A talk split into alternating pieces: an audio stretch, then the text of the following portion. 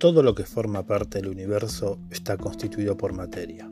Para facilitar el estudio de sus componentes, los científicos trabajan con porciones pequeñas y limitadas. Por ejemplo, un fragmento de un tronco de un árbol o el humo que sale de la chimenea. A cada porción de materia que se aísla para su estudio se denomina sistema material.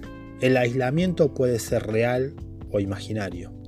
Por ejemplo, si el sistema material es el agua que se encuentra dentro de una pecera, sus límites, las paredes de la pecera, son reales. En cambio, si lo que se estudia, por ejemplo, es una determinada zona de la atmósfera, el sistema material será aislado de forma imaginaria, ya que sus límites no son reales. Cada sistema material presenta distintas propiedades extensivas e intensivas. thank you